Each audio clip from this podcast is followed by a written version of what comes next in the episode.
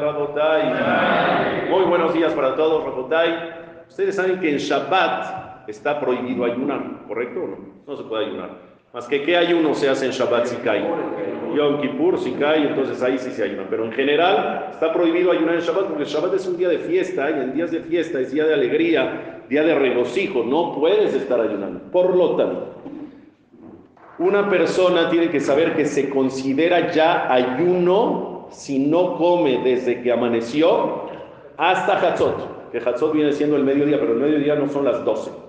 El mediodía depende la hora que amanezca, va cambiando. En el calendario aparece ahí Hatzot Yom, ¿está bien? Porque existe Hatzot Laila, la medianoche. Entonces en los calendarios ves que diga Hatzot Yom, el mediodía, que aproximadamente hoy creo que es por ahí de las 12, cuarenta y tantos del mediodía Ahí si ya pasó esa hora y no has comido, ya estás ayunando y pues está prohibido hacer eso en Shabbat. Entonces tienes que hacer la seudá, tienes que hacer el kirush forzosamente antes de ese horario. ¿Qué es lo que sucede? Lo que sucede hoy que hay una modita, Baruch Hashem, en muchos crisis, donde gracias a Dios se hace shahrit, se hace sefer Torah, se hace musaf, pasan a la seudá, por ahí de las 11, 11 y cuarto, entonces ya la libraste perfectamente, la libraste.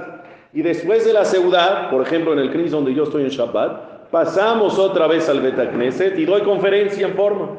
Se junta mucha gente, conferencia, vienen hombres, vienen señoras, vienen de todo. Baruch Hashem. Y termino por ahí de las 12 y cuarto, 12 y 20. Y de aquí a que la gente llega a la casa, pues a veces ya se puede llegar a pasar Hatzot. Entonces, si ellos desayunaron antes en la ciudad, o en su casa hicieron Kiddush, no hay problema.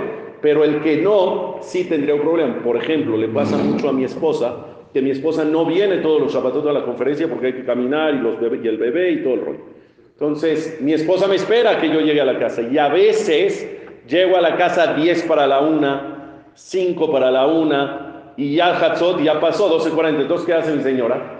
Entonces ella se toma sus precauciones y ella hace su kiddush solita con mis hijos chiquitos que están en la casa, no sé, a las 12, 12 y cuarto, antes de Hatzot, hace su kirush con que tome 86 mililitros de jugo de uva, ya no se considera que ayunó, puede agarrar un arroz con una galleta, lo que sea, pero en ese momento ya no ayunó y ya cuando yo llego podemos hacer kirush a la hora que sea. Hay que nada más procurar hacer kirush y seudá antes de Hatzot Yom para que no se considere ayuno. Buen día para todos.